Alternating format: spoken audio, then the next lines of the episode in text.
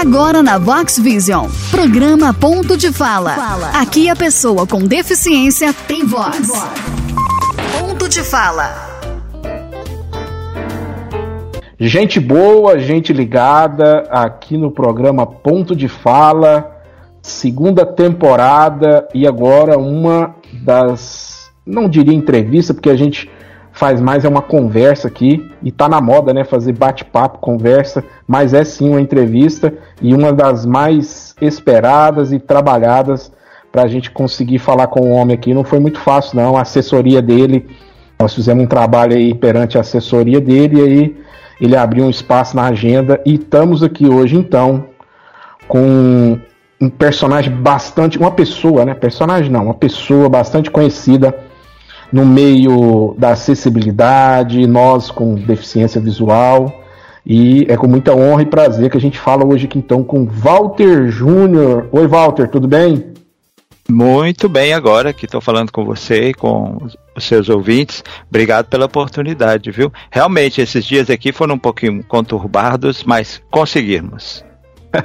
É um prazer, Walter, receber você aqui e eu já te conhecia é, pela, pela internet, pelo YouTube. Sou assinante né, do teu canal, sou, sou é, conhecedor do teu trabalho por lá. Nós vamos falar muito ainda do, do canal, do projeto João 9. Eu tenho altíssimas curiosidades e eu costumo dizer que o, a minha curiosidade ela é a curiosidade do, do, do, amigo, do ouvinte aqui do programa Ponto de Fala da Rádio Vox Vision. E nós temos aí uma hora para desfrutar da tua presença aqui e vamos é, esmiuçar bastante a tua vida até onde você deixe, né? Até onde você queira. Então vamos, vamos começar do começo, diria o poeta. Conta para nós aí o Walter Júnior de Melo, não é isso? Uhum. Como, isso o, o, Walter é, é, é, é, nascido onde, tá onde, tá morando onde hoje? Conta um pouquinho aí da, da origem tua. Ok. Eu nasci em Santo Antônio do Monte, no centro-oeste de Minas. É uma cidade daquelas pequenas de Minas, entre as centenas que lá existem, para a qual a gente precisa citar o que vem em volta, né? Formiga, Divinópolis, Lagoa da Prata, é por aí. 200 quilômetros de BH. Eu nasci lá eu tive paralisia infantil aos seis meses de idade, aí meus pais mudaram para BH, para Belo Horizonte, porque entendiam que lá haveria melhor tratamento, né, para mim. Então eu cheguei lá com menos de um ano e ali vivi até os 13 anos de idade. Meus pais se separaram, viemos para Anápolis, Goiás, a 120 quilômetros aqui de Brasília, e depois, na minha adolescência, 14 anos, ou seja, logo depois, foi um pouco tempo em Anápolis, viemos para cá, fui morar em Taguatinga, passei ali 27 anos e agora moro na cidade chamada Águas Claras, aqui no DF. Fica aí a 20 e poucos quilômetros do plano piloto. Então foi essa a trajetória até chegar aqui. Você retorna com frequência na tua cidade natal em Minas ou, ou é algo que não, não, não, tem muita frequência? Já é, retornei com maior frequência. É claro que a pandemia interrompeu isso muito, mas eu espero no início do ano que vem ir lá. A gente sempre que pode vai, porque são 740 quilômetros, de avião é meio chatinho, tem que descer lá em, é, em Confins e tanto mais. Então isso que dificulta, mas assim, para mim é sempre um prazer voltar à cidade natal. Tenho excelentes recordações de lá, embora eu tenha vivido mais em Belo Horizonte do que em Santo Antônio. Mas quando eu morava em Santo Antônio, todo final de semana a gente ia para visitar meus avós. Então eu nasci, eu cresci intercambiando duas cidades, né, a do interior e a capital. Sabará tá lá perto de Santo Antônio? Não, Tá não. Não tá próximo, não? Não, tá, não, não, não é tão, não é tão longe, mas não é tão perto. Entendeu? Ah, que eu passei uma vez por Sabará e eu lembro, eu era criança, eu lembro também de Formiga, mas é, é para criança a, a, as distâncias é, parece tudo pertinho, né? Então... A minha cidade é conhecida porque lá no passado havia dezenas, dezenas de fábricas de foguete, mas não é aeroespacial, não é fogos de artifício. Ah, é? é? E ainda hoje ela se destaca por isso. Então tem muitas fábricas lá. Então o povo conhece como a terra dos foguetes. Olha aí. Hum, a cidade do barulho, então. Tá louco. Você chega lá agora, tem foguete soltando. Você fala, é alguma festa? Não, estão testando os fogos. Testando, né? é. O, o, sossego não é um, um, o essencial da cidade, né? É, não, não é não. E E, e, não teve muita dificuldade de adaptação, porque é, o mineiro que vai para Goiás, ele não encontra muita dificuldade, né, Walter? Não, é verdade. O, o, o, goiano, ele tem ali muita coisa que se assemelha a gente no jeito de levar a vida, né? O mineiro é mais tenso, é mais estressado. O goiano não, né? Ele é, ele é mais visceral, ele ele fala mesmo, ele vai, o mineiro é mais comedito e tudo, né? É só olhar a diferença até um pouquinho da musicalidade, né, de um lado para o outro. Mas de fato, como eu primeiro cheguei em Anápolis, foi um preparo bom para chegar em Brasília, porque Brasília sim é um desafio, é você chegar numa Babel, né, gente de tudo quanto é lado. Aí você começa a ver que você não sabe falar direito o idioma de todo mundo e você vai se ajustando. Agora, se você viveu aqui, está pronto para ir para qualquer lugar no Brasil e de alguma forma também fora do Brasil. E essa mudança da tua família de Minas para o Centro-Oeste deu por conta de quê? Trabalho dos seus pais ou alguma coisa diferente disso? Rapaz, o, o, meu pai, meus pais se separaram. Aí meu pai ficou em Belo Horizonte, minha mãe veio para Anápolis, onde morava um irmão dela, e depois veio para Brasília, onde ela achava que nós, eu e mais meus três irmãos mais novos que eu, teríamos um futuro melhor onde morava um primo. Então tudo começou aqui, né, em termos de construção da vida de nós quatro, para a repercussão que a gente tem até hoje, né.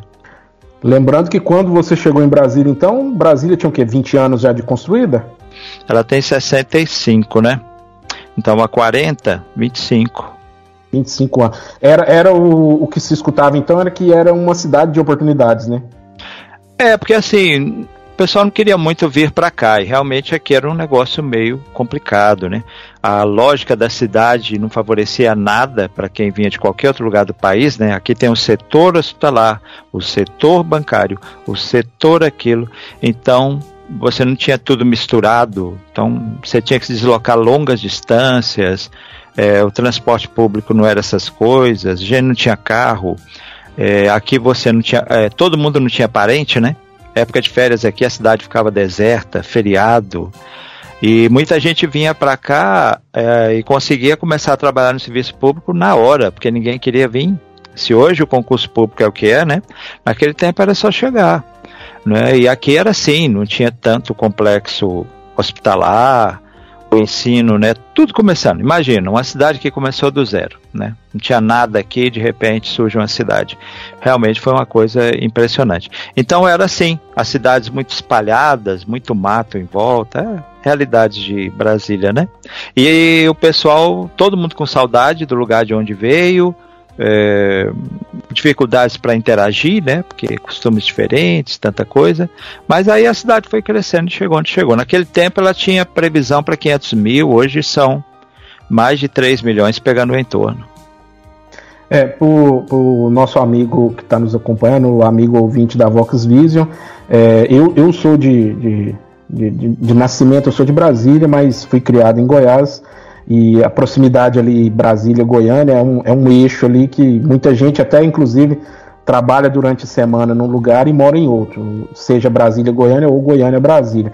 Mas para desmistificar um pouco, Walter, existia hum. é, a lenda de que Brasília era cidade sem esquinas, né?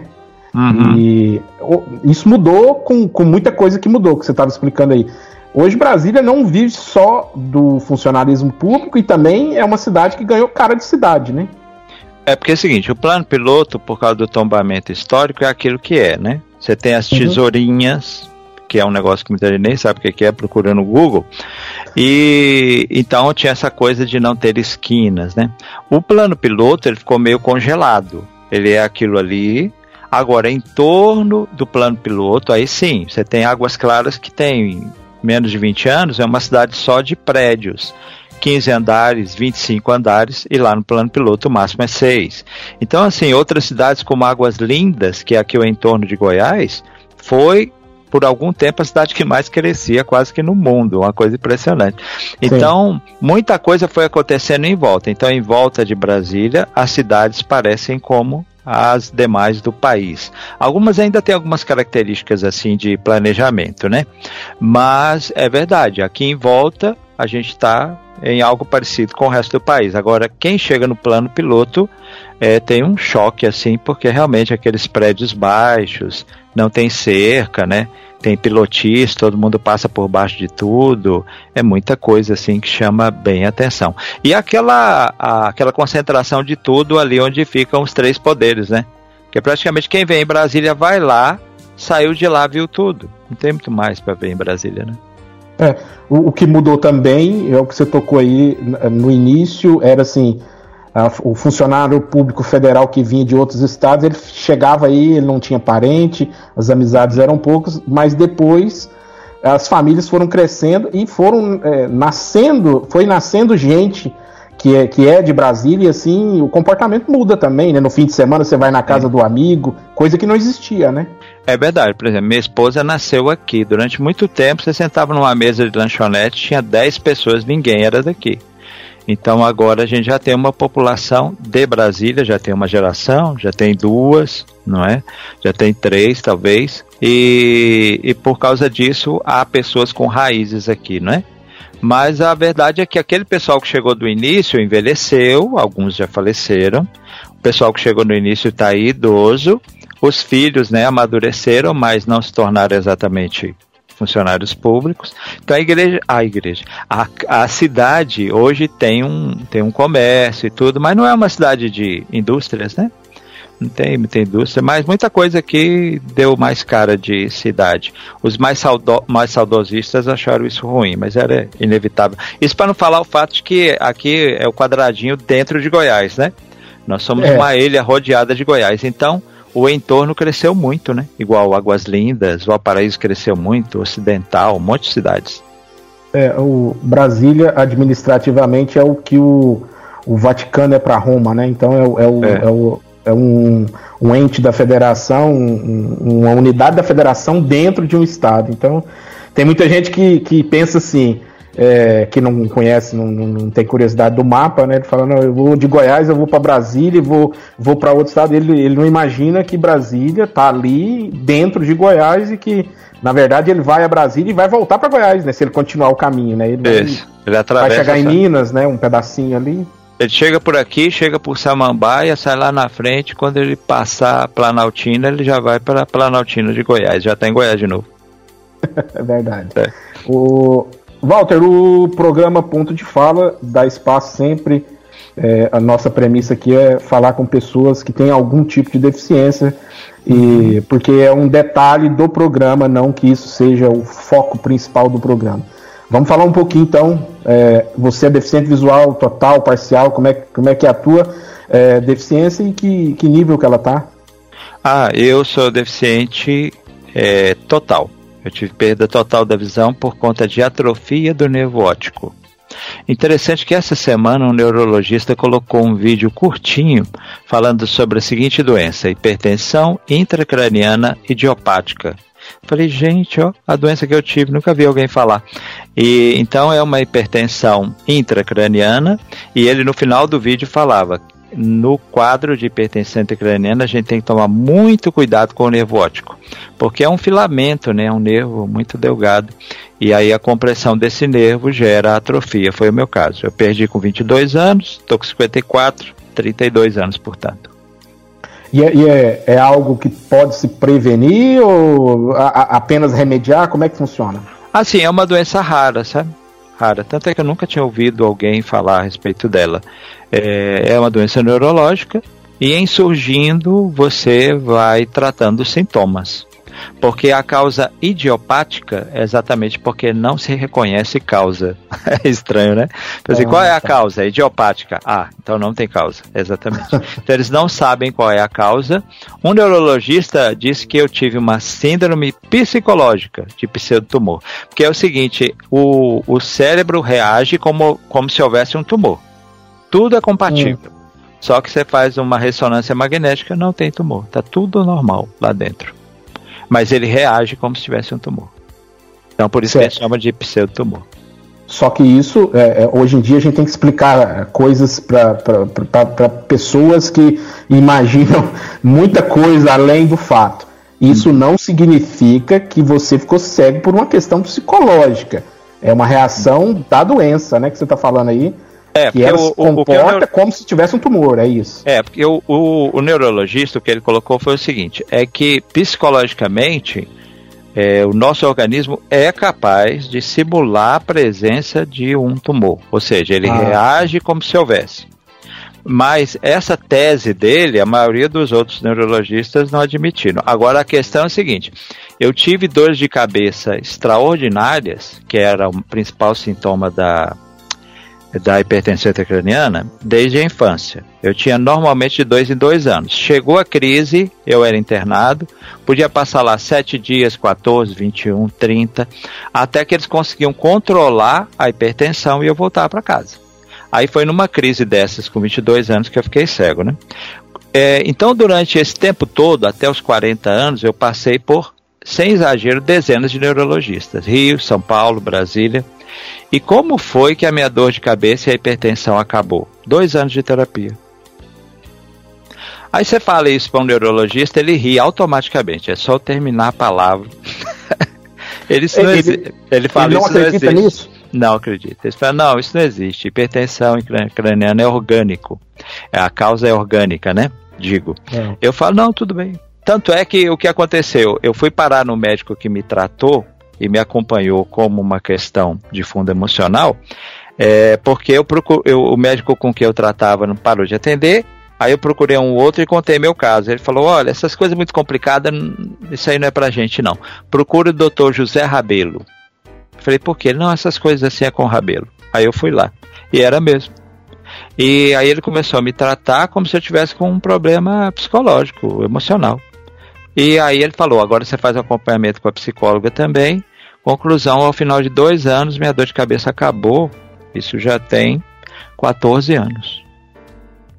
Você acha que isso, se, se, isso tivesse sido feito antes, teria evitado a perda da visão ou nenhuma coisa tem a ver com a outra? É muito provável. Porque assim, se depois. Agora, só que é o seguinte, como começou na infância, ah, lá naqueles idos lá de 1970 era pouco provável que alguém apostasse uma criança no divã Sim. de um terapeuta, né? Então, assim, eu acho que no momento em que eu, que eu fiz a terapia, eu também estava em plenas condições de lidar com a terapia e tudo mais. Não sei como seria. Porque você sabe que um pé de si dá um monte de talvez, né? Então, Exato. se, talvez. Então, aí é uma coisa bem. É um exercício de imaginação difícil. Agora, eu sei que eu não descarto, em muitos casos que eu já vi muita gente falando, eu dizia: você já fez terapia? Aí a pessoa não considera é, não vou dizer não custa nada, porque às vezes custa, mas você não, não é um processo que você entra do tipo, ah, você tem que tomar essa medicação por 30 dias. Não. Você entra na terapia, se você vê que está tendo uma evolução, ok, se não, tudo bem, né? Eu não tive uma melhora nos primeiros um mês, dois, mas depois de algum tempo a melhora foi evidente, aí eu caminhei até que eu recebi alta. Certo. É, como é que foi o início da vida é, sem imagem e como é que foi do, do se o, do diagnóstico até a perda da visão foi, foi rápido e depois a partir daquele momento que você sabia que, que, que teria que encarar essa nova etapa com, com a perda da visão, como é que foi o início de tudo?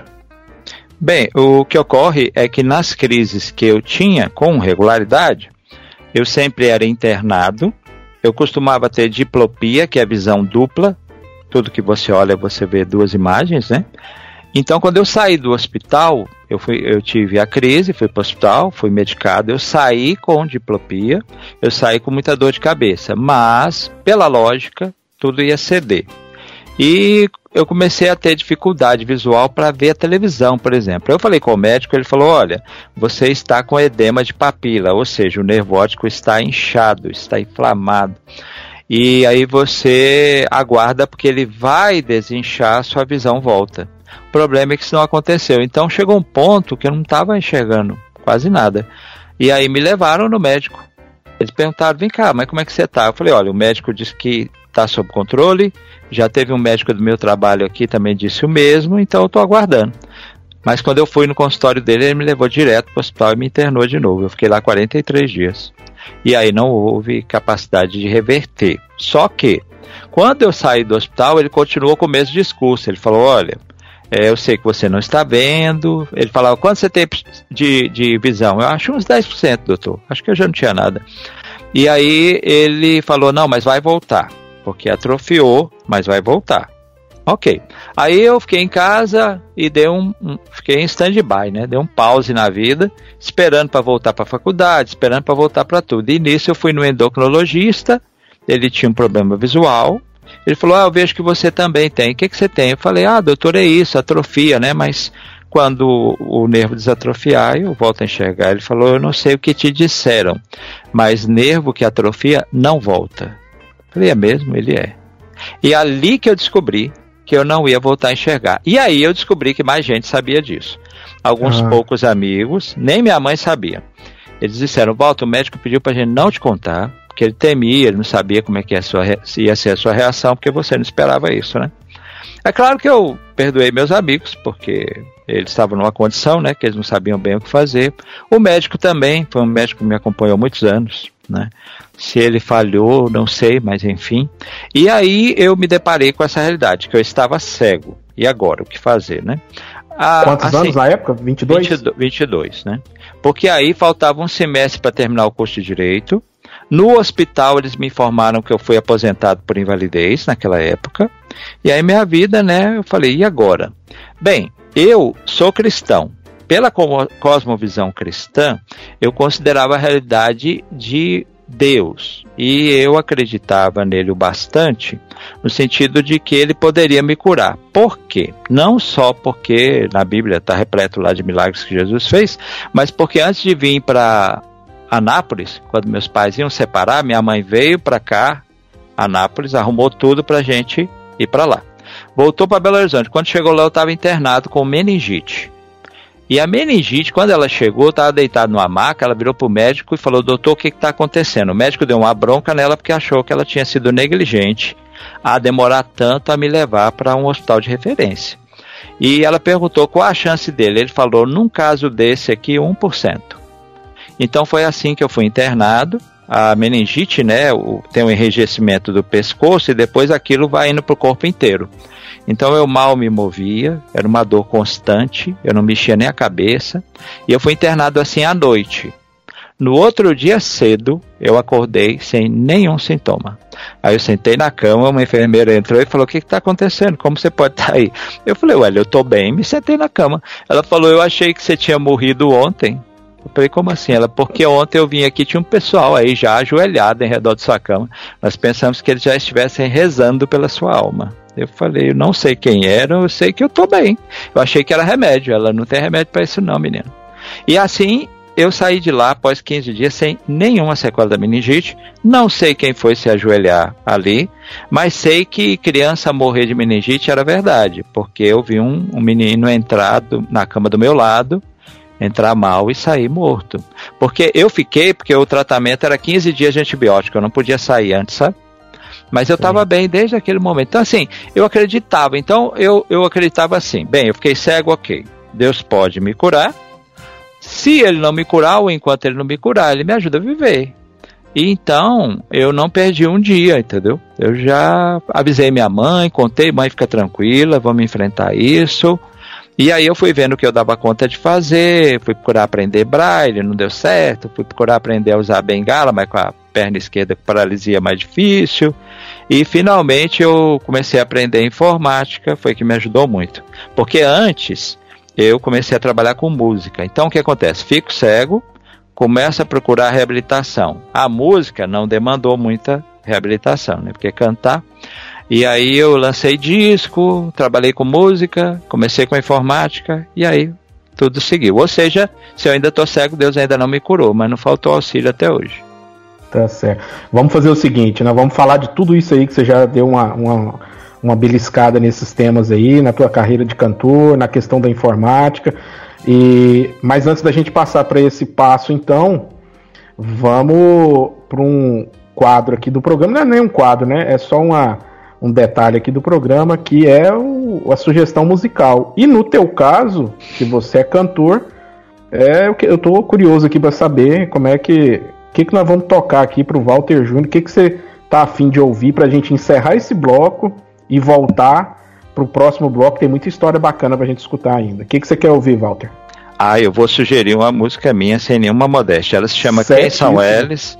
Ela fala do dia a dia da pessoa com deficiência visual, fruto da minha convivência, né, que começava com esse público, o qual eu não tinha com eles muito contato, né? Então, em homenagem a eles, eu fiz essa música e é por isso que eu a escolhi. A música, então, é Quem São Eles? Isso. E eu, eu recebi essa música um tempo atrás de um, um amigo que essa música roda muito aí entre a gente, entre pessoa com deficiência visual e não somente. Mas entre nós, isso aí já é um hit há um, há um, há um tempinho. Eu já recebi essa música e é muito bacana. Então vamos ouvir com Val, é Val, o nome artístico é Walter Júnior também. Isso, né? E o de nascimento também é Walter Júnior de Melo. Minha mãe achava que Júnior era um nome comum, não entendia ah, que então era. Você não, então você não tem um pai Walter, não? Não, eu tenho, mas meu pai é Walter Antônio de Melo, pensa. Então. É, acaba que o Júnior ele, ele, é. ele cabe ali, mas ele tá talvez no lugar errado, né? Exatamente. Mas tá certo. Então vamos ouvir com Walter Júnior quem são eles e aí a gente volta para dar sequência nesse papo legal aqui no programa Ponto de Fala Rádio Vox Vision.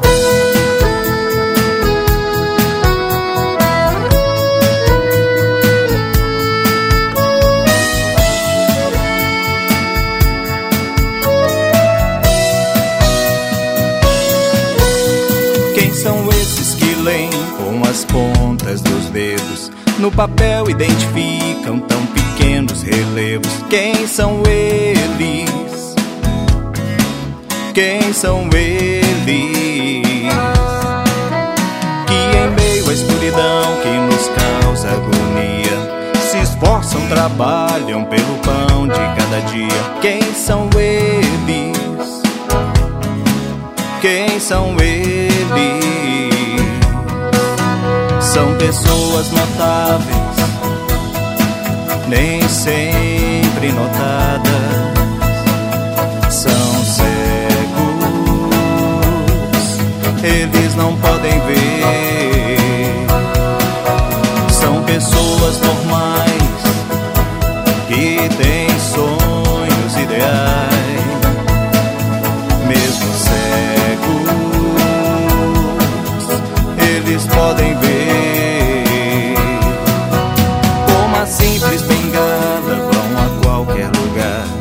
apesar dos obstáculos que posso encontrar. Quem são eles?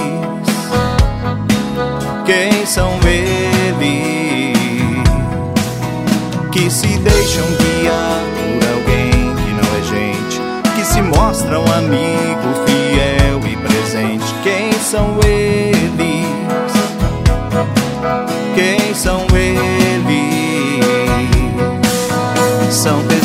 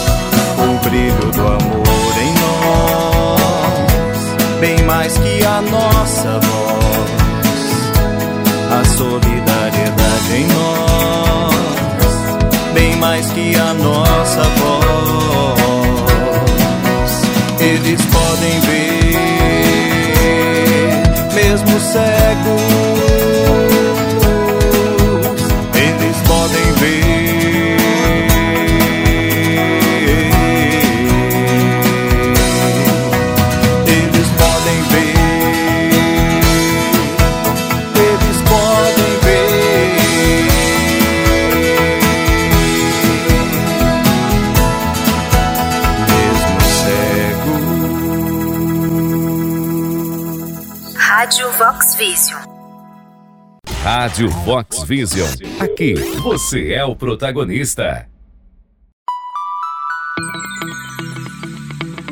O programa Ponto de Fala recebe uma pessoa com deficiência, com deficiência que conta sua própria história. Programa Ponto de Fala. O microfone aberto para a pessoa com deficiência. Ponto de Fala. Voltando aqui então, programa Ponto de Fala, hoje falando com Walter Júnior, papo agradabilíssimo. Escutamos no bloco anterior aí quem são eles, música do próprio. A composição é total tua, Walter? É, música e melodia. E como é que foi a, a, a, como é que como é que funciona a tua teu processo de composição? Tem que pintar assim aquele, tem que de, é, é, é, é, vir a inspiração ou é assim, eu vou sentar agora e vou trabalhar e vai sair a música? As duas coisas, mas assim, em regra sempre foi em função de algo que mexeu comigo, me chamou atenção. E aí resolvi sintetizar isso numa poesia, adicionar uma melodia, as duas coisas juntas, enfim. Mas fazer uma música também é possível, embora eu não, não goste muito desse expediente, mas por outro lado não, condeno em nada. Quem tem dom tem, né? É, o, o, que pinta um quadro, ele pode fazer por uma inspiração que ele veio, mas se você falar pinte um quadro sobre a esperança, ele vai lá e pinta, né? Então as duas coisas funcionam bem comigo, mais a primeira, que é de fazer quando surge. Até porque eu não trabalho sob demanda, né? Porque o compositor de uma gravadora, aí sim, né? Ele tem que ter ali uma produção. E no meu caso, não. É, o, ainda voltando um pouquinho aí na questão de quando você perdeu a visão, você falou aí eu fui fazer algo na música, mas antes você já tinha assim a música como um, um passatempo, um hobby, alguma coisa, ou partiu depois da perda da visão? Tinha, porque é o seguinte, é, há certos ambientes em que a música está muito presente, né? Igreja evangélica, então.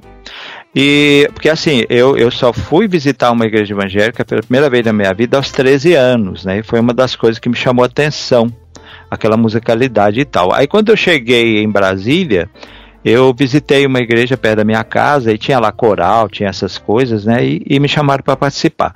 Então eu comecei a cantar. Mais tarde eu comecei a compor e eu tinha uns amigos lá da igreja e um dos objetivos da gente era levar a música para fora da igreja. Né? Então a gente tocava em praça, em frente à faculdade, em faculdade, em frente de lanchonete, tudo quanto é lugar. E aí eu fazia uma música que não era bem aquela que se tocava durante lá nos cultos, né? Ela tinha vários ritmos, estilos e tal, tal. E quando eu fiquei cego, o pessoal chegou para mim e falou: "Vem cá, e agora as suas músicas?" Não é? Porque para você ficar fazendo aqueles shows ao ar livre agora tá complicado. Mas, porque eu, eu logo fiquei cego, fiquei bem debilitado fisicamente, né? Eles falaram, mas bora, grava. E em princípio eu não via com bons olhos essa ideia de gravar e nem tinha dinheiro. Mas aí isso mudou na minha cabeça, eu vi que podia ser uma coisa boa em termos de compartilhar uma mensagem. E recebi um, uma grana boa do INSS atual, né? Naquela época era Inamps, eu acho. E é um dinheiro de umas pensões, de umas aposentadorias atrasadas. Aí com esse dinheiro a gente gravou o primeiro LP em 92. Aí eu continuei gravando, em 95 foi o primeiro CD. Então hoje eu já tenho nove álbuns gravados. Quem quiser ouvir é fácil. Vai no YouTube, Spotify, Deezer, Apple Music, essas coisas aí, e coloca lá assim, Walter Júnior, Walter com V, Júnior por extenso. Ah, vai aparecer lá alguns álbuns e muitas músicas, é só ouvir. Então, quando eu fiquei cego, para mim foi tranquilo, porque eu comecei com a ajuda de alguns amigos, logo eu conheci a minha esposa, é, ela foi minha namorada quando, logo depois que eu fiquei cego, então eu nunca a vi. E a gente começou a trabalhar junto na música, o que foi muito bom porque eu vi que dava certo, né? Se antes de casar a gente se afina aqui no que a gente faz, é perigoso a gente conseguir fazer isso pelo resto da vida. Já são quase 30 anos, está dando certo. Então ela começou a ir comigo nas apresentações, gráfica, fábrica, tudo, né?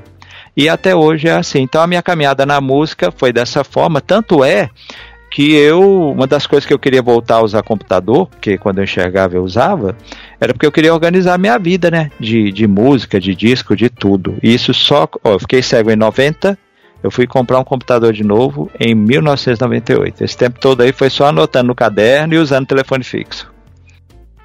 É, então tá aí o que o Walter tá falando.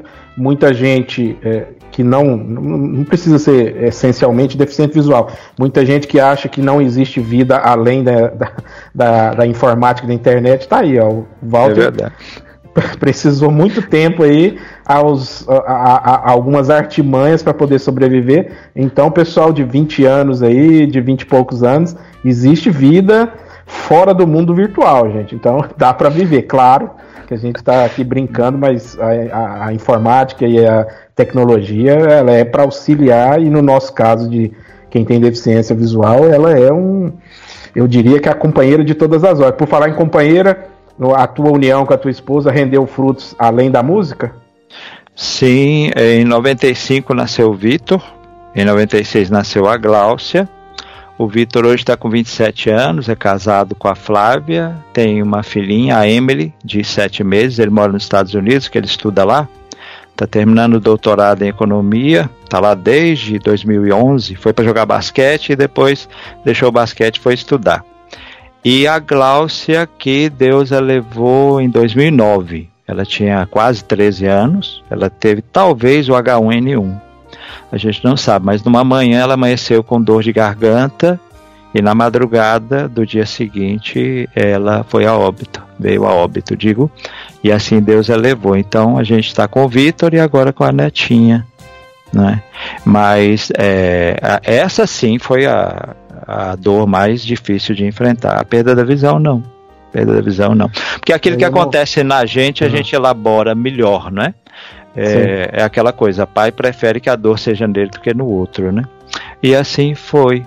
Então, aí eu e a Jane moramos aqui, o Vitor e a Flávia lá nos Estados Unidos, com a Emily, né? É, a gente esteve lá no início desse ano para acompanhar o nascimento dela.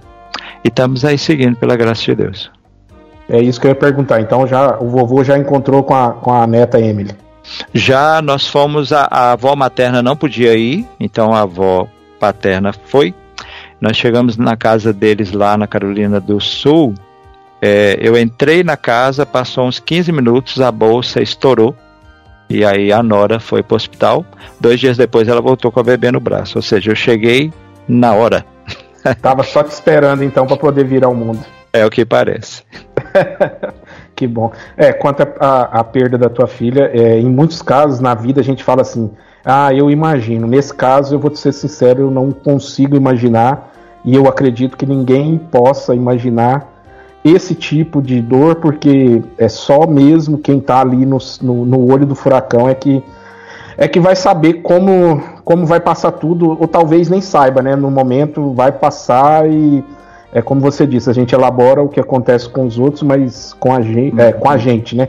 O que pode acontecer em, em um dos nossos é, é algo assim que eu não sei, é, é para mim é inimaginável, porque eu não, não me vejo suportando esse tipo de dor, apesar que é o que eu sempre ouço é que é, o, o, suportar o, a, o evento é, é também uma forma de honrar aquele que, que, que está indo embora, que não que não vai ficar mais entre nós, e também uhum. de apoiar quem fica, né? Porque a gente é, tem que lembrar que fica também muita gente querida e. Não sei, é, é, é, é, no fim é muito. É muito não, abstrato, tudo, né? Não, mas tudo isso que você falou faz parte, de fato, né? Porque é. no, no, meu caso, uma vez mais, para a perda da visão, né, eu tinha a confiança do auxílio de Deus. Agora, quando a filha parte, não, não era diferente. A gente acreditava que Deus de alguma forma ia agir, a gente não sabia qual. Né? E de fato ele fez isso de diversas formas, de diversas maneiras, dando força para a gente prosseguir. Mas o fato da gente olhar em volta e ver pessoas que precisam da gente, não é? Faz com que a gente não fique também olhando só para nós, desejando algo que faça com que a dor passe, né? E há, há, muitos tipos de dores nessa vida, e algumas são assim crônicas, elas vão com a gente pela vida, mas elas não conseguem ocupar da mesma forma e com a mesma intensidade o tempo todo o nosso viver, até porque senão a gente não conseguiria continuar vivo, né? Então ela tá ali, mas a gente fica é, envolvido com outras coisas, que por exemplo, agora tem uma neta, é? Enquanto eu estiver vivo, eu espero servi-la, né? eu espero ser útil a essa netinha. Ela não sabe disso, mas a verdade é que assim, é, muita coisa a gente preferia não ter que enfrentar nessa vida, mas quando a gente pensa nela, né, a gente pensa assim, eu tenho que estar bem de saúde, eu tenho que estar preparado o dia que ela falar, vovô, eu preciso, eu quero estar pronto para ajudá-la. É, a primeira coisa vai ser segurar a alegria quando ela falar vovô, né? Porque é. É, eu também sou vô de primeira viagem, então é, tô na iminência aí de a qualquer, a qualquer tempo não, porque a gente quer que eles falem logo e principalmente que fale vovô, né? É, tipo... Não, mas em português é. Porque ela é americana, né? Mas em português Sim. você sabe que é, é, vai chamar a gente de ovo, né? Só que conta é, é ovo. Ovo, é. é. Diz que a gente cresce para um dia virar ovo, né? Vai falar é. ovo, ovo. É verdade. Mas é, é, um dia desses a gente estava discutindo com o pessoal, é, o pessoal daqui que está na Itália, que que é, é casais, é, a gente fala casais multinacionais, né, é, binacionais, que é o, a, o italiano com a brasileira, o brasileiro com a italiana, e aí tem aquela coisa assim, o, o menino vai chamar a, o avô de, de vovô ou vai chamar de nono, aí eu falei, olha, no caso do vovô, eu vejo assim, parece que dá mais é, carinho na palavra, não sei, foneticamente para mim a criança aprender a falar vovô parece que te coloca mais próximo, não sei. Uhum. Mas talvez seja só um modo de da gente forçar a criança a falar, né? Então, e ela, ela é porque ela deveríamos chamar em inglês, acho que é grandpa. Pois é, é, é meio complicado, né? Eu, eu, preferiria vovô, né? É porque pra, no português a sonoridade não é boa, né? Grandpa, grandma. É quase pois grandma, é. né? Grandma. É. A, avó. Então, vovô fica legal mesmo aos nossos ouvidos, né? Claro, é. a gente não tá, não tá vendo o lado de lá, né? O Walter, você mencionou que quando você perdeu a visão você trabalhava. Você trabalhava de quê na época? Eu trabalhava na Telebrás, eu era, era secretário do chefe de gabinete da presidência da Telebrás. Eu entrei lá como office boy e depois eu passei a secretário. Mas a Telebrás, ela foi extinta, não foi extinta, ela continua existindo. Mas naquela época ela era a holding, né? Ela controlava todas as teles, Telebahia, Telemig, Tele... Você tinha entrado através de concurso? Não, naquela época não, Office Boy não fazia concurso. Eles precisavam de um Office Boy, perguntavam lá para os funcionários, alguém indicava. Um primo meu me falou, eu fui, fiz uma prova, fiz uma entrevista e fui contratado, 14 anos de idade. E e, e aí você já tinha uma, uma carreira ali dentro, começando é, promissora, e aí vem a perda da visão. Você falou que automaticamente já foi aposentado. Foi, porque quando eu estava internado, mas tem um detalhe aí: é, a vida de funcionário público não me agradou. Eu estava fazendo direito, então eu queria deixar a Telebrás, eu ia pedir demissão, para eu ir fazer meu estágio e me dedicar à advocacia porque assim eu ia ter mais tempo livre. Aquele negócio de sair de casa às sete da manhã e voltar às sete da noite pelo resto da minha vida, e o trabalho que eu fazia, que era um trabalho meio, que é importante, mas não era uma atividade fim, é, como secretário não me agradava. E o que eu via para frente ali também. Então, eu me lembro que eu falei isso com o chefe do departamento jurídico, né? Falei, ó, oh, vou pedir demissão. Ele, você tá louco?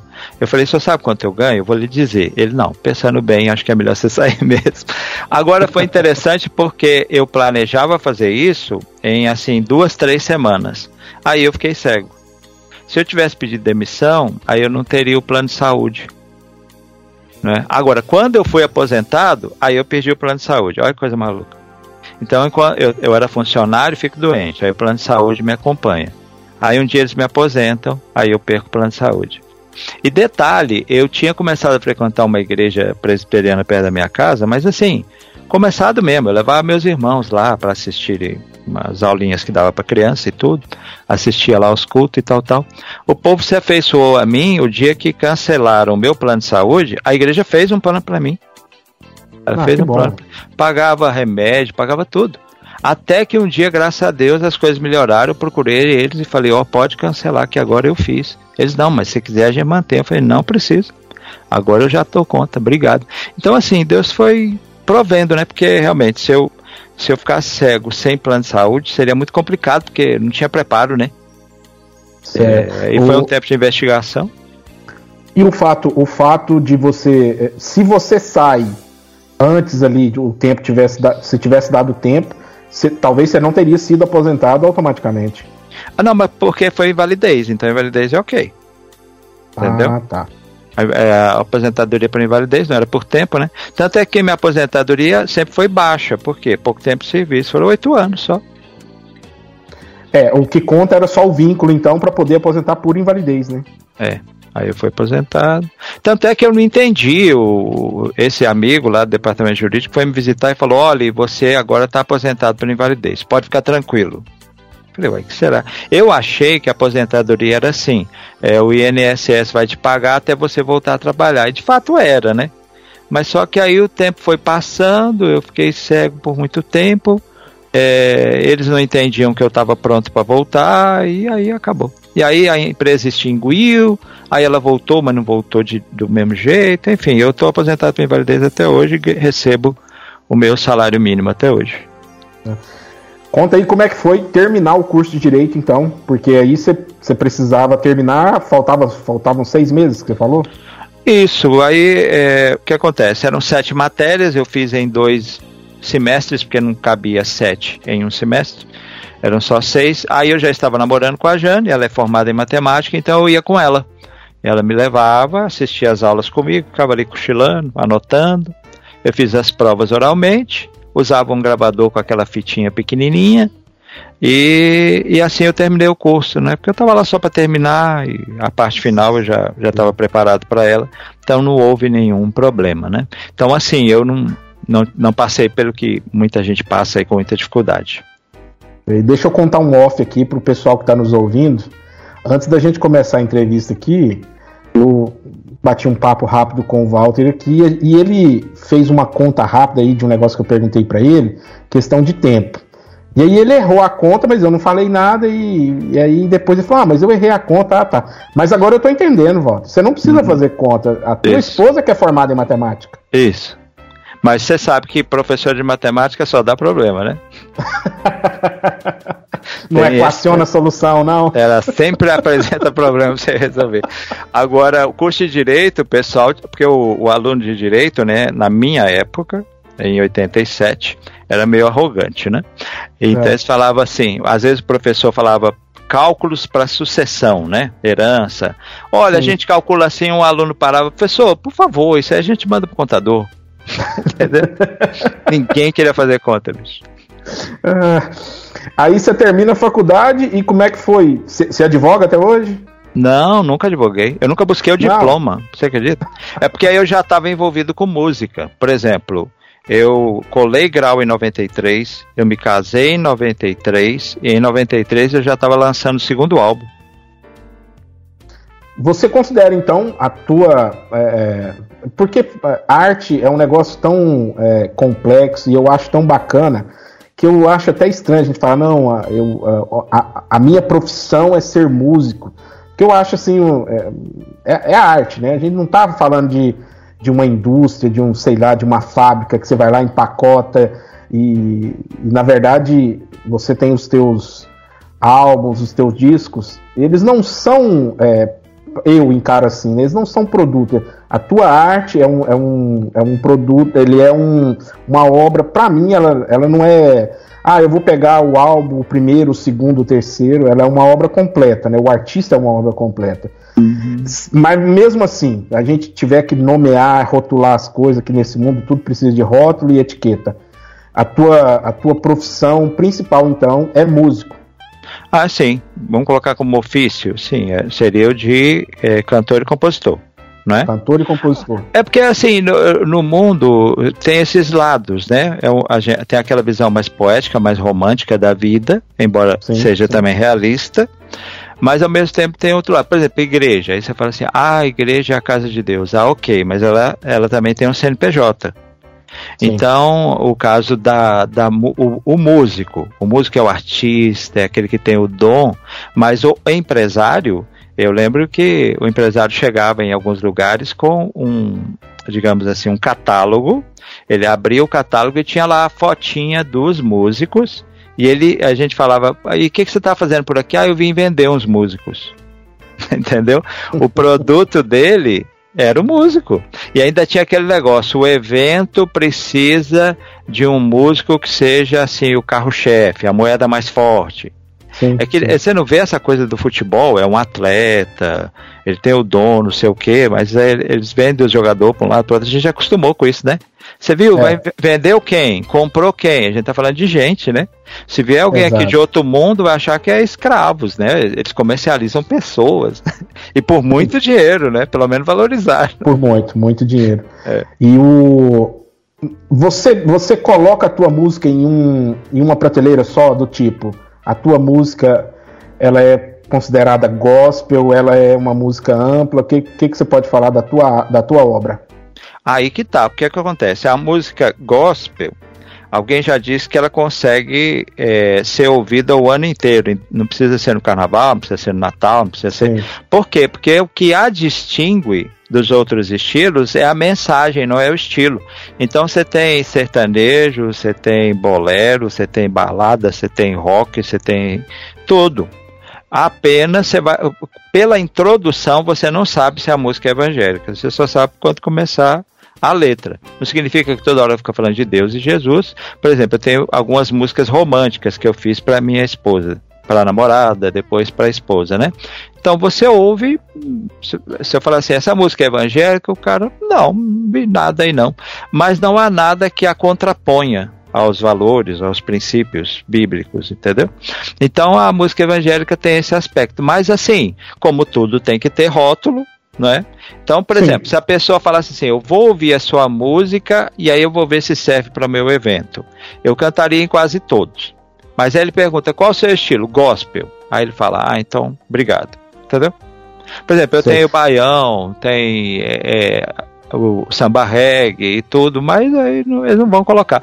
Então, essa que é a questão. Por isso que a gente fica, na maior parte das vezes, restrito ao público cristão. Né? Se chama de música cristã contemporânea, música, música gospel, etc e tal. Eles vão mudando os rótulos e a gente tá aí. Mas eu canto em escola, canto em empresa, canto em qualquer lugar. Não tem nenhum problema, a gente entra e sai. É claro que vai depender da mensagem. Existem mensagens que são um pouco mais agressivas, um pouco mais apelativas. Certo. Mas na maior parte do- das vezes a gente consegue cantar até para pessoas que não creem em Deus, elas ouvem e apreciam numa boa. Até porque antigamente tinha a clássica, né?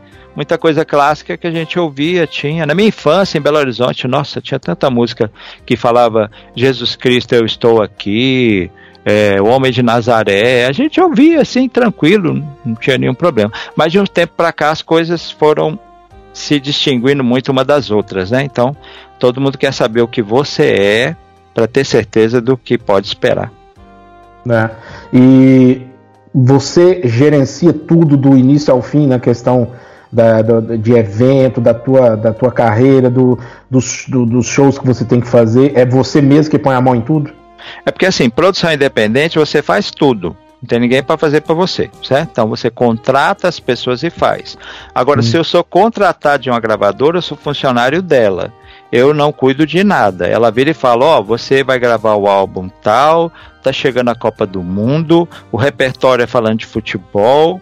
Você, depois que gravar, vai cantar no show tal, no evento tal, no teatro tal, junto do político tal. Você é um funcionário.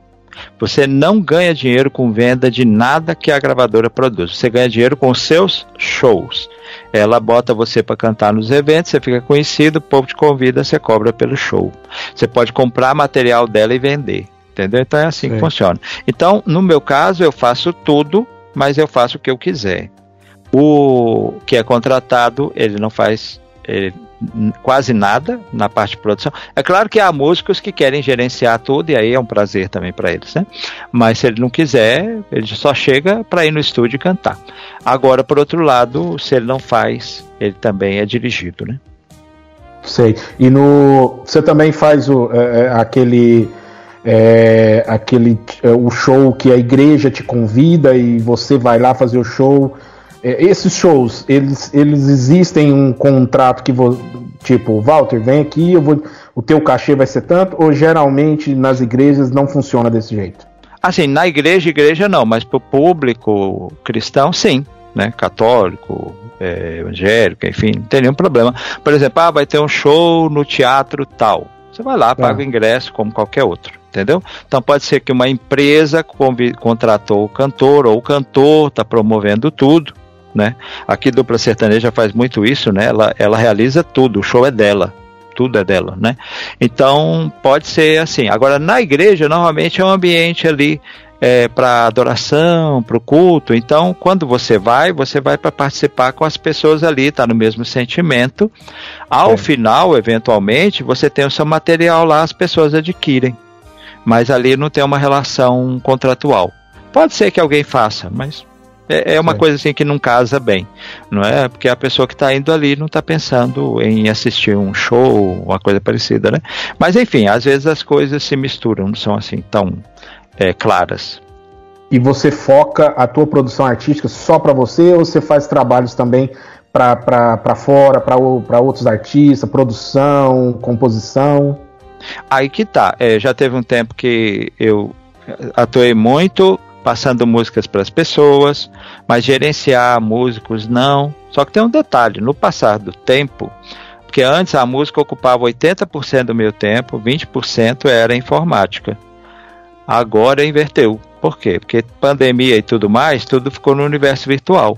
Os meus álbuns aqui no Brasil a gente não vende mais CD.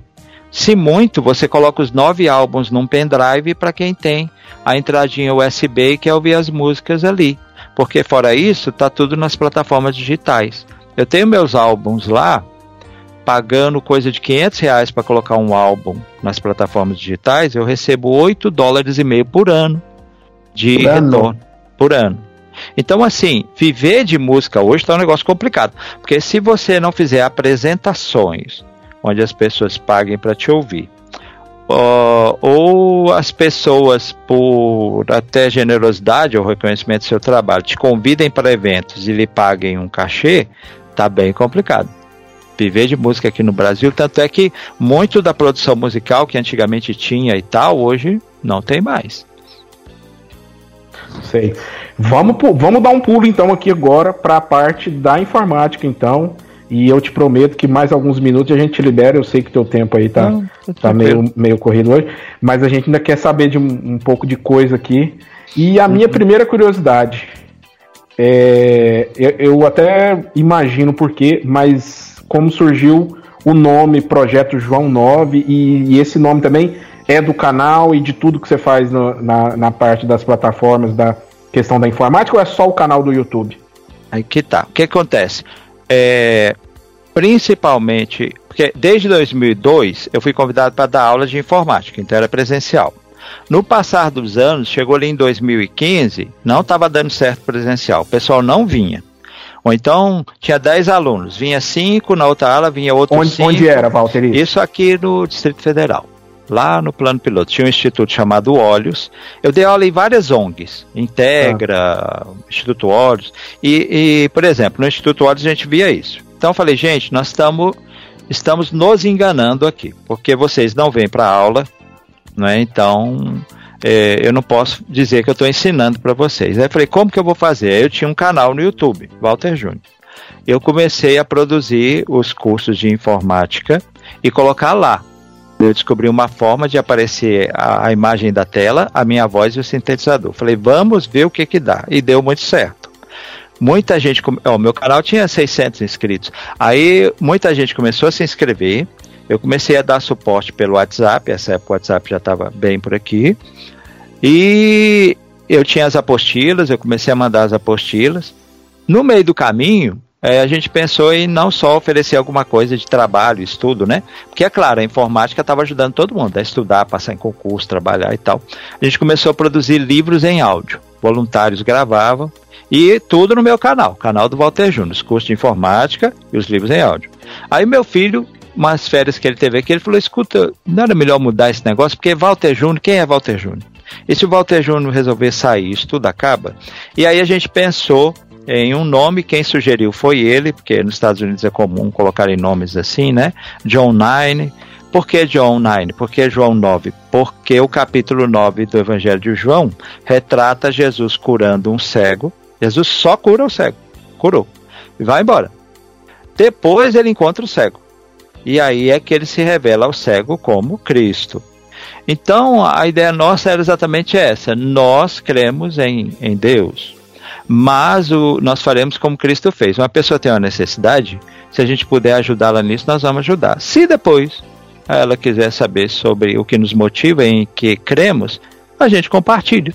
Mas ela não é constrangida a isso. Então, a gente colocou o projeto O9, estruturou. É bom porque um dia, se eu sair, o projeto continua com outras pessoas, tem bem mais gente que eu atuando. Eu atuo principalmente nas aulas de informática. Essa semana a gente chegou a 9 mil inscritos, que para o universo do YouTube não é nada, mas para nós é muito, porque a maior parte de quem está lá são pessoas com deficiência visual, baixa visão ou que com elas se relacionam. Sim. Não, e, e, e você falou aí no número, eu cheguei a me surpreender aqui, porque na questão de material para acessibilidade, esse universo que nos envolve aí, é um número altíssimo, sim, porque é, é, é um, é um nicho, né, que, que não é tão. Não, na verdade, não é que ele não é tão explorado, ele não é explorado por gente que não seja deficiente visual, porque eu não, ao menos não estou lembrado aqui do, de alguém que faça é, é, propagar alguma coisa dessa questão aí por, por dizer, não, é uma causa nobre, eu vou fazer isso porque eu, eu me identifiquei. Eu acho que invariavelmente é 100% de quem produz algum tipo de material sobre acessibilidade é gente que, que tem a deficiência visual ou algum tipo de deficiência e vai precisar é, divulgar aquele material. No começo, a, recep a receptividade foi, foi algo que você já esperava, demorou um pouquinho a engatilhar. Ora, a gente dava um curso de um semestre para 10, 20 pessoas, né? Então eu falei, se a gente alcançar 100, mas o que acontece? Com a internet, aí foi longe, porque veja, eu comecei antes da pandemia. Com a pandemia, aí cresceu demais, porque muita gente que falava assim: ah, não, eu não tenho muito interesse em tecnologia, eu uso meu smartphone e tá tudo bem. Aí veio o home office, aí veio o ensino à distância e o pessoal veio tudo para cima da gente lá no João 9, falando: vem cá, ó, se eu não aprender, eu perco o emprego, se eu não aprender, eu não vou conseguir estudar. É, eu estou em casa para falar com meus parentes, eu preciso do Skype, eu preciso do, Google Meet e por aí afora, né? Então cresceu muito ali e continua, né? É claro que agora o crescimento é mais modesto, né, do que aquela época, mas de fato eu, eu, eu não esperava, mas agora eu vejo que até porque a língua portuguesa a gente também tem alunos de Angola, Moçambique, para todo lado, fora o Brasil, né? Países de língua portuguesa nos acompanham e alguns de língua espanhola também. Sei. É, você falou que a, a, música acabou ficando em segundo plano e que é. a informática tomou o teu tempo.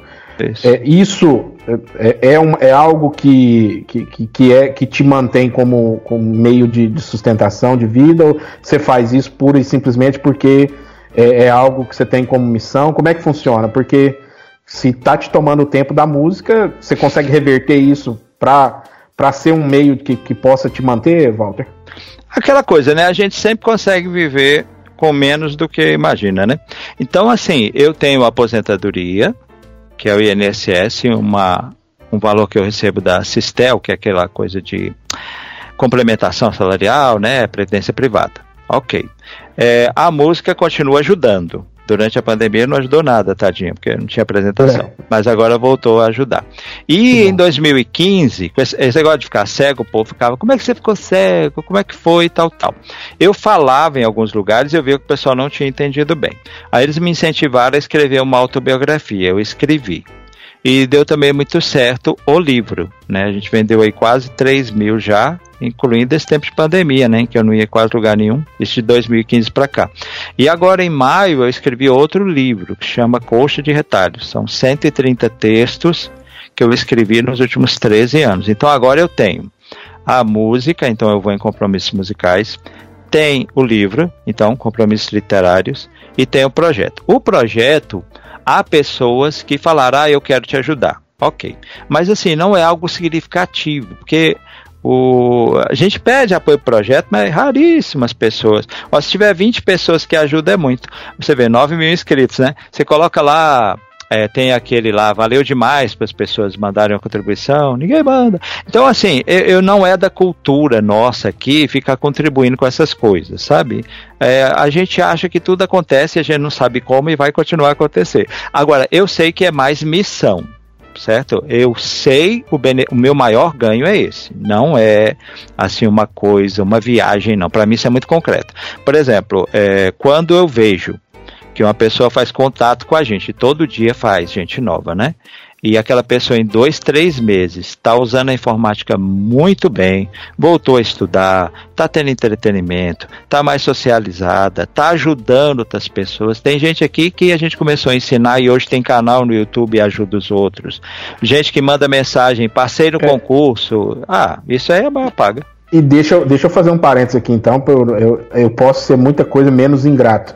É, eu quero agradecer aqui o Romário Nolasco, que foi através do Romário, canal Fênix Tech, é que Isso. nós chegamos até você e ele. Um dia também, antes de eu entrar em contato com o Romário, eu vi um, um vídeo teu e você falando, eu não lembro exatamente o conteúdo que foi, você falou, ó, quero agradecer aqui o Romário, lá do Fênix Tech, que me, me deu essa dica, e eu achei ali algo interessantíssimo o seguinte, você com essa é, bagagem toda, com essa experiência toda, é, é bem é, conceituado no meio da acessibilidade, entre os deficientes visuais é bem conhecido, e eu achei de uma naturalidade. Eu não gosto de falar de humildade, porque nos dias de hoje é, reverter essa palavra humildade fica, fica estranho. Às vezes a gente diz que a pessoa é humilde e quer transformar ela em coitado. Então eu gosto de dizer uhum. É da simplicidade, da naturalidade que você falou ali naquele momento e aí na hora eu parei e falei, mas o cara já é afirmado como você é e agradeceu ali. E quando eu fui fazer a entrevista com o Romário, que provavelmente ela vai ser colocada aqui antes da, da, desse nosso bate-papo, ele disse que foi incentivado principalmente pelos teus conteúdos. Então, assim, é uma, uma, uma roda gigante, uma, uma corrente que vai girando. Então. Retroalimenta, é, né? É, quando você falou aí agora, eu, eu, eu fico é, satisfeito quando eu vejo a pessoa que com três meses não fazia nada e de repente, através da, da, das tuas dicas, dos teus conceitos, ela consegue é, é sair do, onde ela nem engatinhava para começar a andar em passos rápidos, né? Uhum. Ah, isso é, isso é maravilhoso. Esse aí para mim é, é a maior paga. A questão é a seguinte, é claro, tem muita coisa que a gente gostaria de fazer como ideal, mas você às vezes não tem tempo porque você tem que cuidar da sua subsistência. Mas o dia que lá atrás eu falei, eu vou sair da Telebrás para advogar, é porque eu queria ter tempo para fazer as coisas que eu gosto. E as coisas que eu gostava naquela época era apoiar um orfanato que se chamava Betel, era fazer várias coisas voltadas para as pessoas, sabe? Então, na medida em que eu fiquei aposentado, aí caiu no meu colo o meu tempo todinho para eu poder fader isso, entendeu? Então eu, eu tenho procurado administrar. Hum. Eu ia te perguntar isso agora. É, a gente, sei lá, cada, é, é, a crença de cada um é, é de cada um, mas eu, eu, eu, digo assim, sei lá, Deus, né? Foi, uhum. Jogou no meu colo uma deficiência visual e eu pude fazer muita coisa depois da deficiência visual também mais ou menos nesse sentido que você falou aí. De repente você tinha pelo menos o básico para sobreviver e dava para você ter o tempo fazer outras coisas. Por esse, por esse lado da história, você acha que, que, que, que a perda da visão, se você não tivesse tido, talvez você não teria feito tudo isso que você está fazendo hoje? Assim, num certo sentido, a gente pode afirmar. Essa, é, faz uns 15 dias, uma moça me mandou um áudio falando o seguinte: eu conheço uma senhora, eu tenho uma filha pequena, a menina é cega, eu queria ajudar. Aí eu expliquei para ela como ajudar. Aí ela mandou um áudio e, e, agradeceu muito e tal, tal. Sim, mas como é que você sabe e tal? Aí eu escrevi, fica tranquila, eu sou cego. Você pode dizer isso para ela. Aí ela manda o áudio dizendo assim: Olha, você é cego, que bênção!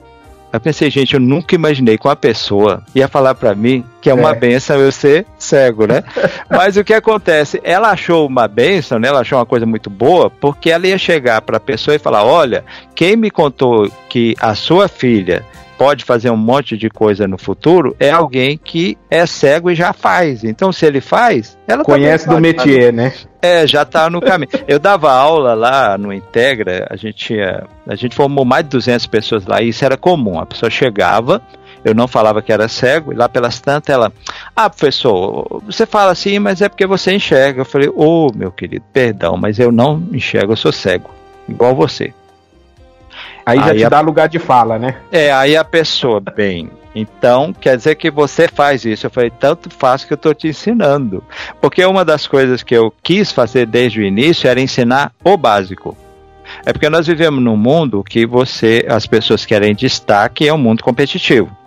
Se você Sim. quer destaque, você tem que falar do que ninguém fala. Que aí fala, você viu o que ele falou? E competitivo, você não pode estender a mão para outros. Você não pode ensinar os outros a fazer o que você faz, não é? Agora, se você pensar em solidariedade, não é?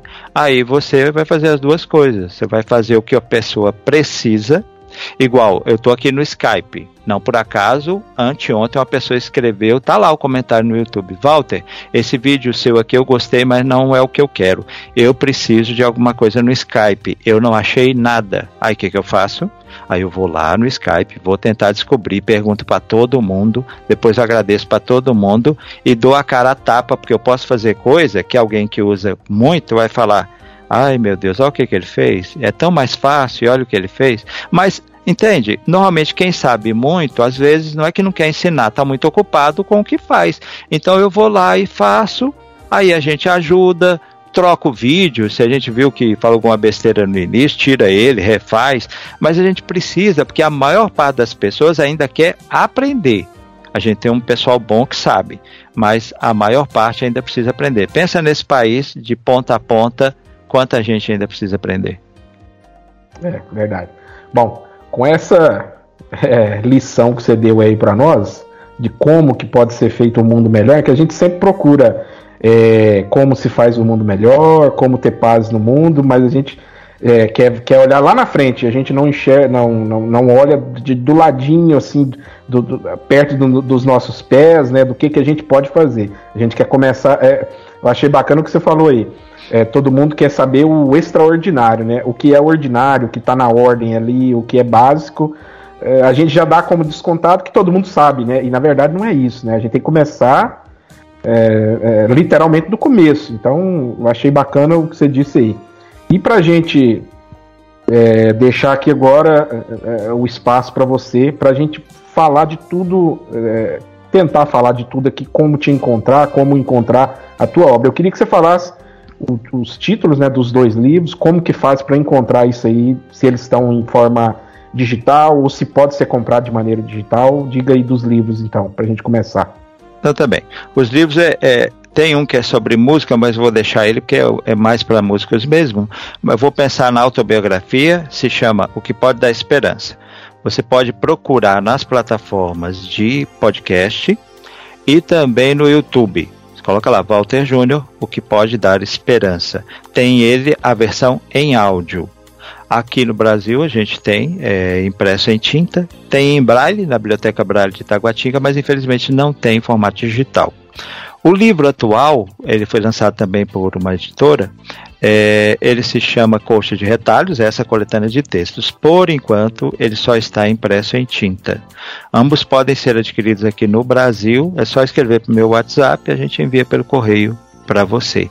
Mas para quem quer ouvir, todo mundo pode ouvir, tem essas opções das plataformas e também do YouTube.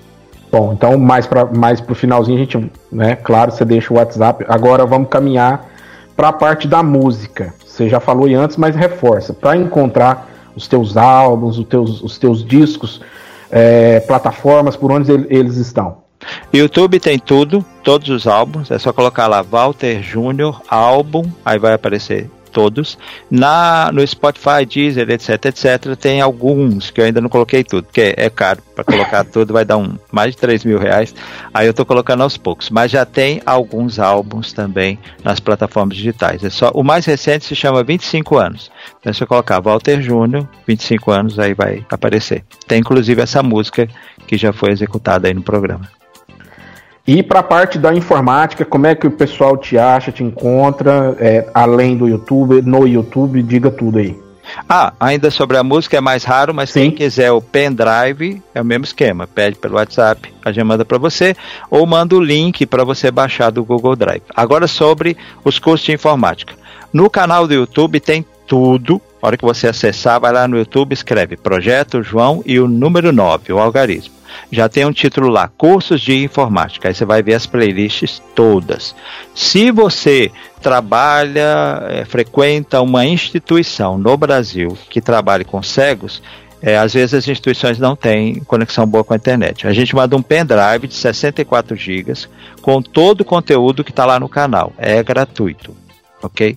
É, nas plataformas de podcast tem algumas playlists de cursos, mas todas estão lá no canal. A gente tem um site oficial, mesmo nome, Projeto João 9, e através dele você também acessa toda essa parte de cursos. Temos também apostilas, algumas, e se você quiser a gente manda por WhatsApp. Detalhe, tudo que a gente faz é gratuito. A lógica é, você assiste os vídeos, você lê as apostilas e a gente dá suporte para você via WhatsApp. Aí você fala, então a sua vida é o dia inteiro no WhatsApp? Não, porque a gente já fez bem explicadinho nos vídeos, de modo que o pessoal não precisa tanto. Quando eles precisam, eu os incentivo a fazer contato comigo. Mas a maioria das vezes eles começam e vão embora. Quando eles falam comigo, eles já terminaram o curso. Sei. Você tem alguma palestra montada? Tem alguns vídeos com palestras, está lá no YouTube também. Quando você acessar o canal, você clica lá em playlists, aí tem lá palestras de Walter Júnior e tal. Então tem algumas palestras que eu dei em escola. É, agora mesmo teve a semana da deficiência, né, o Dia Nacional de Luta da Deficiência, dia 21 de setembro. Eu fui falar para as crianças, né? Porque o maior desafio não é falar para adulto, né? Foi fazer uma palestra para crianças de 4, 5 anos. Aí você pensa. Como fazer a atenção dessas crianças ficar ali, né? Ah, termina a palestra, você está super suave. tá, e, e, na questão da palestra, se alguém quer contratar o, o Walter Júnior é, para fazer uma palestra é, numa escola, numa igreja, numa, numa, numa empresa, você tem? Sim, sim, é só chamar. E assim, ah. é, o que eu menos. Eu normalmente digo para as pessoas é o seguinte: você quer ajudar a gente financeiramente, com 10 reais, 20 o que for, fica à vontade, mas jamais deixe de nos pedir algo por causa de dinheiro. Porque eu, nós, é, graças a Deus, estamos conseguindo sobreviver aqui sem precisar cobrar pelo que a gente mais gosta de fazer. Então, se você pensar assim, ah, não, não vamos chamar, a gente não tem nada para oferecer, não. Você vai me ajudar a chegar a pessoas. E essas pessoas podem ser beneficiadas ou alcançar outras que podem. O que a gente precisa é levar esse conteúdo. Ou o canal tem mais de, eu não sei se é 1.700 vídeos, eu não lembro mais. Tem muita coisa que está lá não faz sentido ela existir se não houver quem assista, quem possa se beneficiar. Então, o que, que a gente quer? Alcançar mais, mais, mais e mais pessoas para abençoá-las com o conteúdo que a gente produziu e ainda continua produzindo. E detalhe, eu não sei tudo e tem coisas que eu não faço igual o Romário. Romário tem conteúdo sobre Android, eu não tenho um vídeo. Aí o povo me pergunta, eu falo, vai lá no Romário. Ah, você não podia fazer? Eu para quê? O Romário já está fazendo, está fazendo bem feito. É, prestigia o trabalho dele. Então, assim, o que eu não sei, eu procuro quem sabe e no caso, em, em alguns casos eu nem preciso procurar muito, eu já sei para onde mandar. Sei. Então vamos. É, então o pessoal que está nos ouvindo aí se interessou pelo, pelo Walter. Eu tenho hora que eu, é, me vem assim a, a tentação de chamar de João 9, sabe? Porque o, ah, isso é muito comum. Do... É. Mandar, ô João, é o seguinte, eu sou inscrito no seu canal, aí eu vou levando. Aí um dia eles, escuta, seu nome é João? Eu falo, não, mas tá tudo bem, nós estamos nos comunicando, isso é o que importa. Mas isso é um sinal de que a obra já ficou maior do que o criador, né? Então, assim, você já tá, é, já tá colhendo frutos através disso, porque é, é tão, assim, é, já ficou tão é, emblemático que é eu às vezes fico tentado aqui de falar João, João, por, por causa do nome do projeto. Mas quem se interessou pelo Walter e pelo material, e eu vou falar, é, é, o material é, é, algo grandioso, porque eu tive a ousadia de quando me inscrevi no canal, falei, não, eu vou colocar aqui, vou colocar a classificação do conteúdo pelo menos, é, pelo menos recente, que no caso aí começaria pelo o vídeo mais antigo, né? Ah, mas eu não consegui, porque é muito conteúdo, então assim, se eu fosse tentar maratonar todos os vídeos ali, falar, não, vou começar e vou, vou assistir sem parar, né? Eu não sei quantas semanas eu gastaria para ver tudo. Então, é muito material. Mas se você está nos ouvindo aí e gostou do da história do Walter até aqui, do, do material e outra. Além da história ser interessante, o conteúdo, o material, eu estou falando da parte da informática, mas tem a qualidade também da música do Walter é boa. Eu não conheci todas as músicas, ouvi algumas e a gente vê que a qualidade é, é de, de, excelência mesmo. Então, se você está interessado e também já tem aí é, quer contratar para uma palestra, né, numa empresa, palestra é, numa igreja, em uma escola, Walter, deixe então como entrar em contato, né, WhatsApp ou e-mail, e você quiser deixar aí, que aí o pessoal te encontra. Tá bom. No caso, para dentro e fora do Brasil, né, 055, é aquele mais, né? Não é o zero, não. É o é mais o... ou, ou 00. Tá. É, então, aqui, 61 98437 8597. 984378597. Eu me lembrei de uma coisa. É, para fora do Brasil, a gente tem o secograma, né? Então, por exemplo, o pendrive com o nosso material eu posso enviar, é, DVD com livro em áudio eu posso enviar. Então, todo material que é adequado para o envio pelo secograma pode mandar o WhatsApp, me manda o endereço que a gente manda. Perfeito. E é, o contato, então, o WhatsApp é o mais, mais prático, né? É, o mais prático, é. Para entrar em contato contigo. É, porque eu estou o tempo todo, por exemplo, aqui eu vou sair já vou lá dar uma olhada no WhatsApp, que sempre tem alguém pedindo ajuda. Então, por favor, repita aí mais uma vez então o número. Então vamos lá, é 61 98437 8597. Certo. Walter, aqui a gente costuma ter um, um, uma antes da, porque nós vamos ter um bônus contigo aqui que vamos te dar uma um espaço aqui para você colocar uma, uma, uma, outra música tua. Mas antes disso a gente queria é, jogar para ti aqui um problema que é que a gente estreou nessa nova temporada do programa, é assim, o, pro, o problema é teu, que é o seguinte, você elege um problema e você mesmo dá a solução para ele. Então pode ser algo assim muito complexo, pode ser algo é, pequeno, pode ser coisa que você tem, você vê aí na tua realidade, ou também algo que você vê na sociedade, qualquer coisa. Basta que você nos dê o problema, mas na sequência você diga como resolver isso. Então Diga aí um problema, algo que te incomoda e que você não, não suporta e que você já vai dar a dica, falar, para resolver isso está aqui a solução. É um conjunto enorme de dificuldades que as pessoas com deficiência visual enfrentam no Brasil no seu dia a dia. É um, é um conjunto de problemas que formam um pacote e eles enfrentam todo dia. Esse, esse, esse, é, o esse é, o problema. Esse é o ah. problema. E a Agora, solução, qual, qual que E a solução é a seguinte: todo mundo olha para algo tão grande e pensa assim: ah, não dá. Mas a questão é a seguinte: a maior parte da, das dificuldades da gente não são gigantescas, são pequenas. O nosso dia a dia é repleto de pequenos problemas. Mas ninguém quer resolver pequeno problema porque isso não dá, não, não vai chamar atenção. O que, que você fez? Eu ajudei a pessoa na, numa coisa pequena. Ela, ah, mas isso aí qualquer um faz. Aí por que qualquer um faz? Ninguém faz. Então, o que, que é a questão que eu vejo, por exemplo, na minha cidade? É, com relação às pessoas com deficiência visual, e poderia se aplicar a outros grupos, todo mundo poderia fazer um pouco. E esse um pouco pode fazer muita diferença. Se tem uma pessoa cega e idosa e você se dispõe a ajudá-la a fazer compras no mercado, você vai ajudar muito. Aí você fala, mas só isso é porque não é você que é cego e idoso e tem que ir no mercado e passar um aperto gigantesco para conseguir comprar uma coisa extremamente simples. Muitas vezes levando o que você não quer para casa, pagando mais caro, correndo riscos e etc e tal. Quem tem que medir o valor do benefício é a pessoa que é beneficiada e não quem oferta. E se você não é alguém que que está se candidatando a um cargo político, promoção e etc e tal, faça pelo bem da pessoa. Ou seja, nós temos um grupo, um número enorme de pequenos problemas que as pessoas cegas passam, com os quais convivem, e isso não deveria existir se todos, inclusive também os com deficiência, atuassem ainda que um pouco para minimizar isso. É difícil enfrentar grandes problemas, muito mais quando você tem um arsenal de pequenos drenando a sua energia. Então, se todo mundo, além de falar nas redes sociais, além de protestar, e tudo isso é válido e é bem-vindo, fizesse um pouquinho muito ia se resolver. E isso não é utopia, está ao seu alcance. O Romário fez. O Romário tinha a realidade dele, ele aprendeu e um dia falou: Eu acho que eu posso ajudar outras pessoas.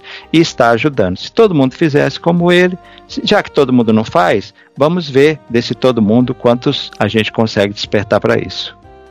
Tá certo. Bom, então depois aí dessa, desse problema e dessa solução nos resta te agradecer. E antes do, do agradecimento final, qual a música tua que a gente vai colocar para fechar o programa?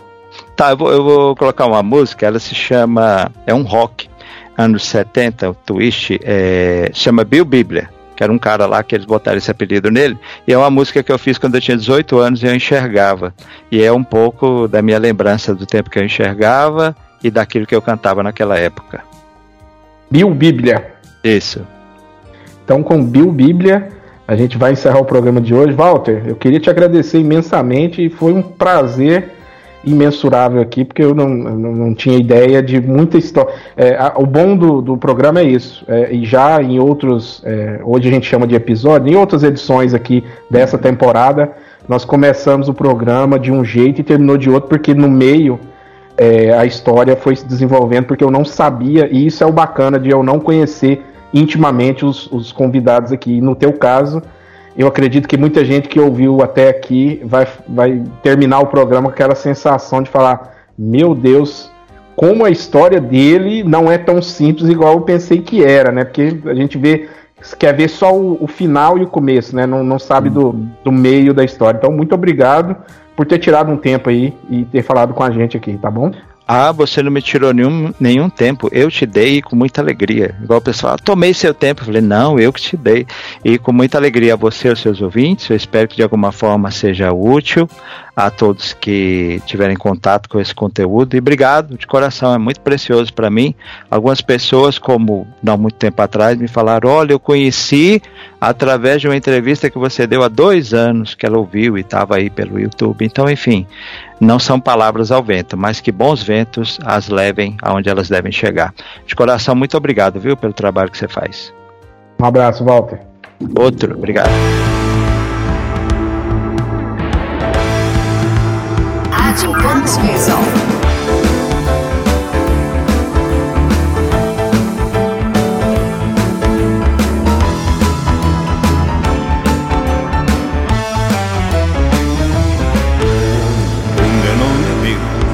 Quem não conhece, sempre onde eu chego todos estremecem.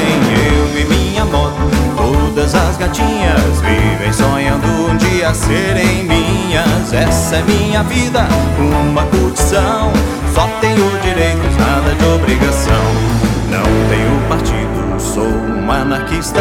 Nem Sherlock Holmes encontrará minha pista. Exponho minha arte em muros e paredes. Sou um grafiteiro que não cai nas redes. Essa é minha vida, uma curtição. Fumo e bebida são meu cartão.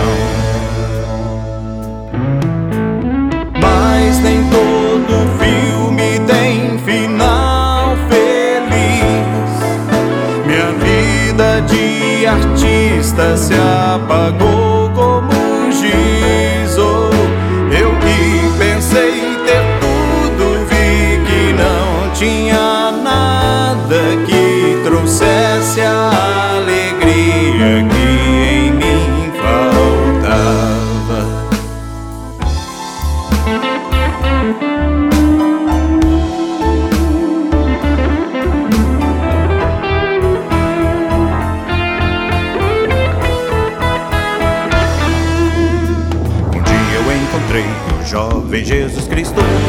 há dois mil anos, mas sabe o que eu sinto?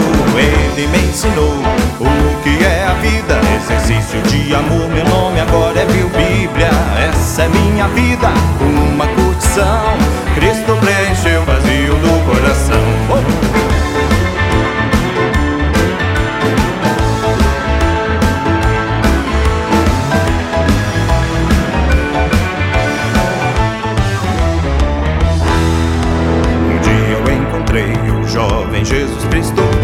Há dois mil anos, mas sabe o que eu sinto. Ele me ensinou o que é a vida. Exercício de amor, meu nome agora é Bill Bíblia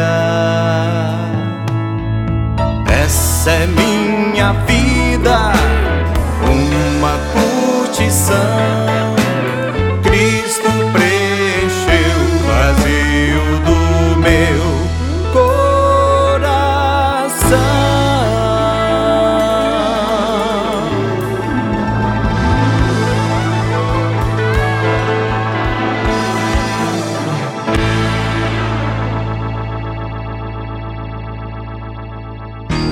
Programa Ponto de Fala. Aqui a pessoa com deficiência é o protagonista. Você acabou de ouvir mais um programa com selo de qualidade Vox Vision. Rádio Vox Vision